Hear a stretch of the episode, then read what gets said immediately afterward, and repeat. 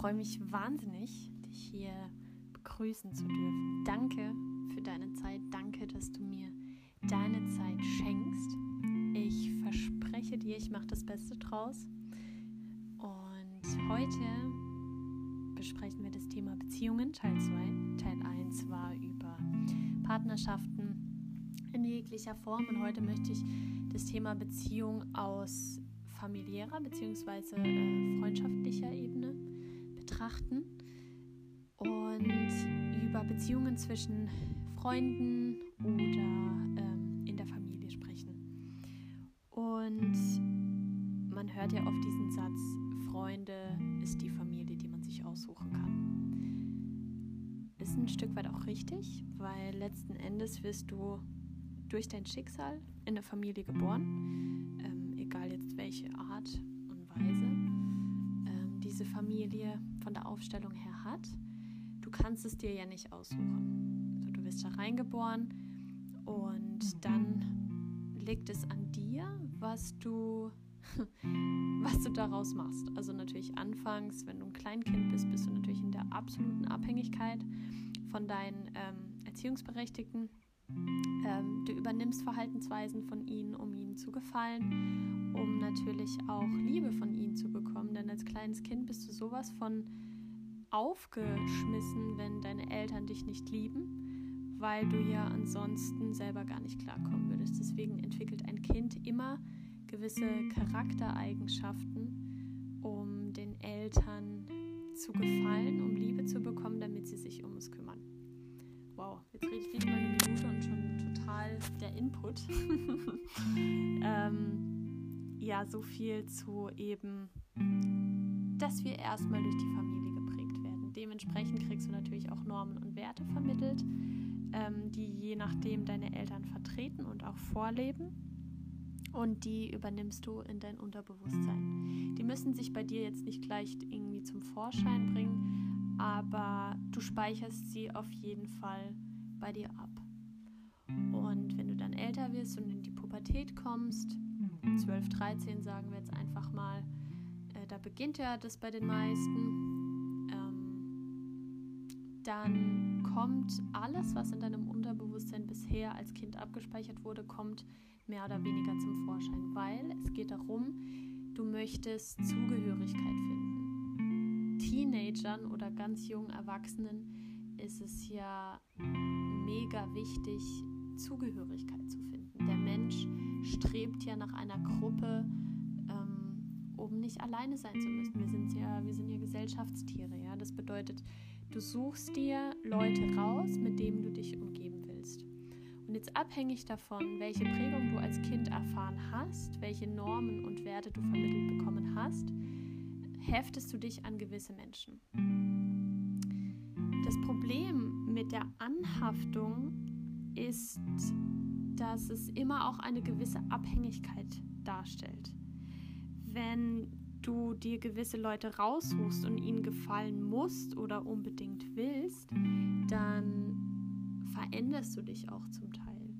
Du legst Verhaltensweisen an den Tag, die vielleicht gar nicht dich selber wiedergeben, die dich gar nicht spiegeln, aber du veränderst dich, um zu gefallen, nur diesmal halt eben auf den Freundeskreis bezogen.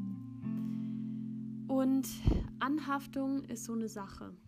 Klar ist es biologisch in uns Menschen reingelegt, dass wir uns an irgendjemand heften. Anfangs an Freunde, später an einen Partner oder an eine Partnerin oder an einen Lebensgefährten, was auch immer.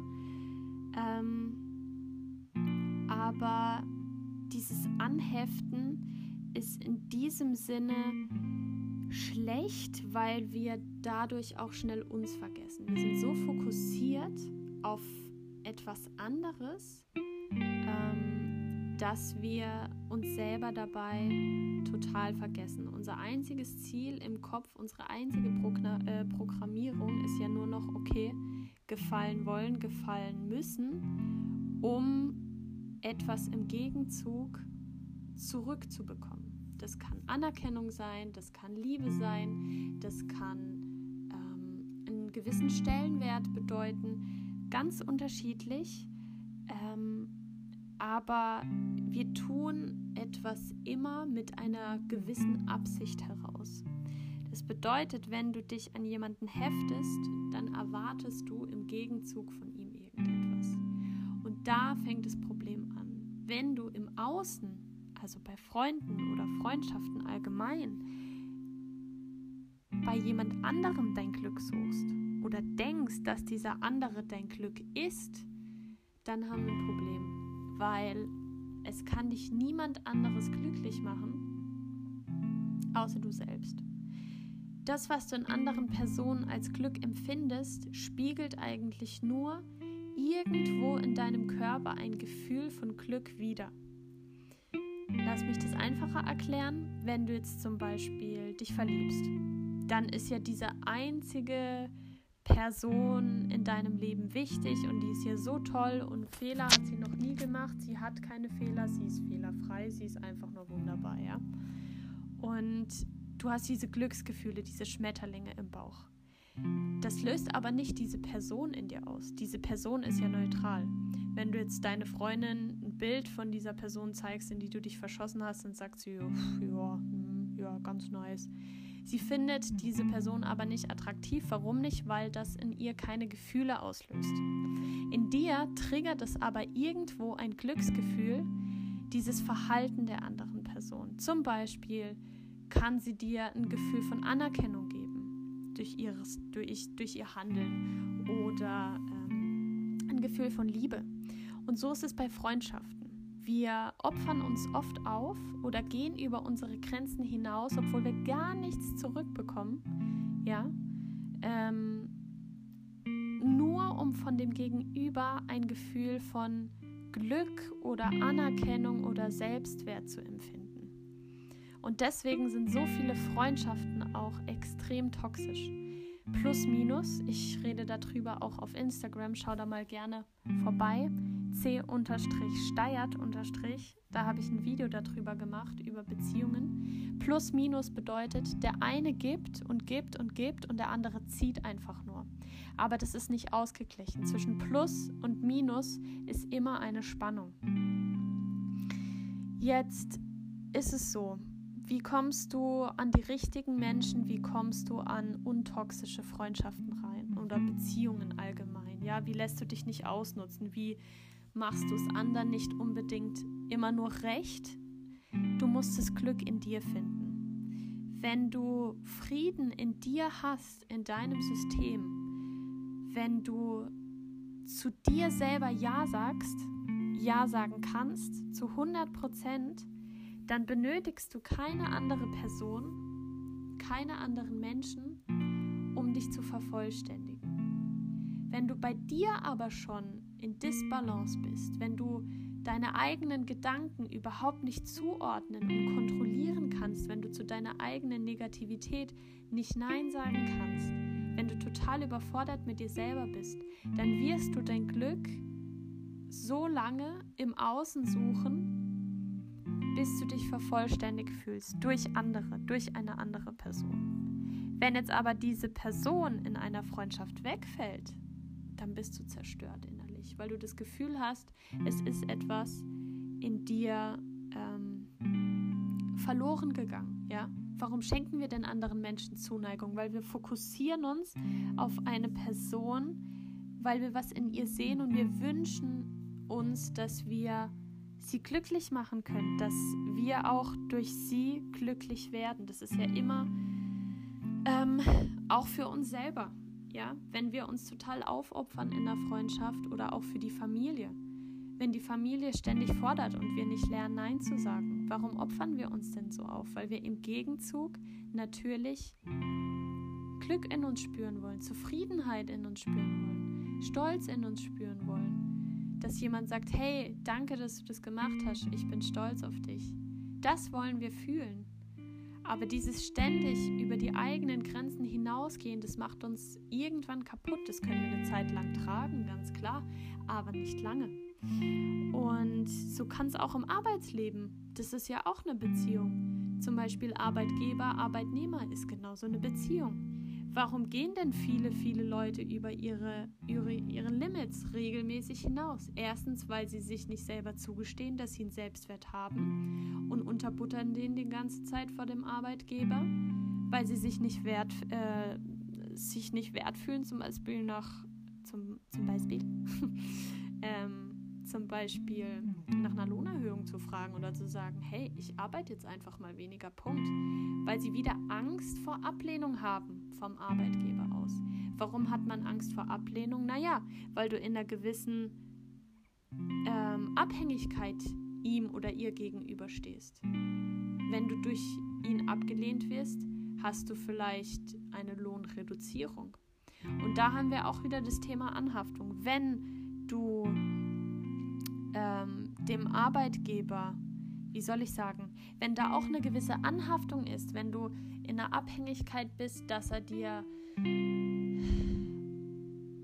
dass er dir ja das Geld zurückgeben muss, dann unterbutterst du dich selber, indem du sagst, naja, ich gehe einfach über meine Grenzen hinaus, Hauptsache, ich bekomme meinen Lohn. Und das kann auf lange Sicht nicht gesund sein. Wenn du aber in dir alles aus Liebe tust, wenn dein tiefster Kern Liebe ist und du aus Selbstliebe sagst, okay, der Arbeitgeber erwartet es zwar mir, äh, von mir, aber aus Liebe zu mir selbst sage ich jetzt einfach bis hierhin und stopp. Weiter nicht. Ich setze Grenzen, dann tust du nicht nur dir was Gutes, sondern auch deinem Arbeitgeber oder deiner Arbeitgeberin, indem du ihr ganz klare Grenzen aufzeigst wenn du Grenzen aus Ursprung der Liebe setzt, hat es eine ganz andere Wirkung auf andere Menschen, wie wenn du das aus Hass, aus Wut, aus Abneigung tust. So, jetzt reicht's, wie dann manche Menschen plötzlich explodieren vom einen auf den anderen Tag, ja, weil sich so viel angestaut hat. Wenn du aber von vornherein alles in Frieden mit dir selbst tust, in Frieden mit dir selbst ausmacht, aus Liebe handelst, wird es auf die Menschen eine ganz, ganz andere Wirkung haben. Aus Liebe her erklärst, sagst, hey, danke, dass du an mich gedacht hast, aber ich kann das nicht für dich tun, ähm, es wird mir zu viel, dann musst du mal auf die Reaktion schauen, wie die Menschen ganz anders reagieren, plötzlich auf der gleichen Energiewelle wie du sind, auf dieser Gutmütigkeit, wie wenn du hingehst, es reicht mir, scheiß Laden, gar nichts mehr mache ich, ich kündige. Das ist was ganz anderes. Und wir wollen ja vermeiden, dass sich so viel bei dir anstauen muss, dass du explodierst, sondern dass du von vornherein sagen kannst, okay, egal wer was von mir erwartet, ich bin bei mir, ich bin in meiner Balance, ich bin in meinem inneren Frieden, ich bin in meiner Liebe, ich bin in meiner Selbstliebe. Und in der nächsten Folge machen wir mal eine Meditation dazu. Ähm, inneren Frieden, Selbstliebe und so weiter und so fort, dass du das lernst. Denn alles, was du in diese Welt trägst, das fängt bei dir an. Kurz zusammengefasst, egal welche Beziehung du an, eingehst, kläre erstmal die Beziehung zu dir selbst. Das habe ich in der ersten Folge schon gesagt. Setze Grenzen für dich selber aus Selbstliebe. Vermeide negative Gedanken über dich, weil Negativität verunreinigt immer. Sage Nein zu negativen Gedanken. Wenn du hier das Nein lernst, lernst du auch Nein zu sagen in Bezug auf andere Menschen. Ob die Family was erwartet, ob ein Freund oder eine Freundin was von dir erwartet, egal wer. Du lernst aus Liebe Nein zu sagen, weil du dir was Gutes tun willst. Du möchtest dich gar nicht ans Limit bringen, weil du viel zu sehr dir was Gutes tun willst in diesem Moment, weil du dich liebst. Ich hoffe, ich konnte ein bisschen was an dich weitergeben, was dich weiterbringt, was ähm, ja, was gute Gefühle in dir auslöst, wo vielleicht auch ein kleiner Aha-Effekt dabei war. Ähm, weil mein größter Wunsch ist es, andere Menschen glücklich zu machen. In diesem Sinne, fühl dich ganz arg gedrückt von mir, ganz viel Liebe an auf jeden Fall wert, dich selbst zu lieben. Ganz viel Liebe an dich, deine Shanti.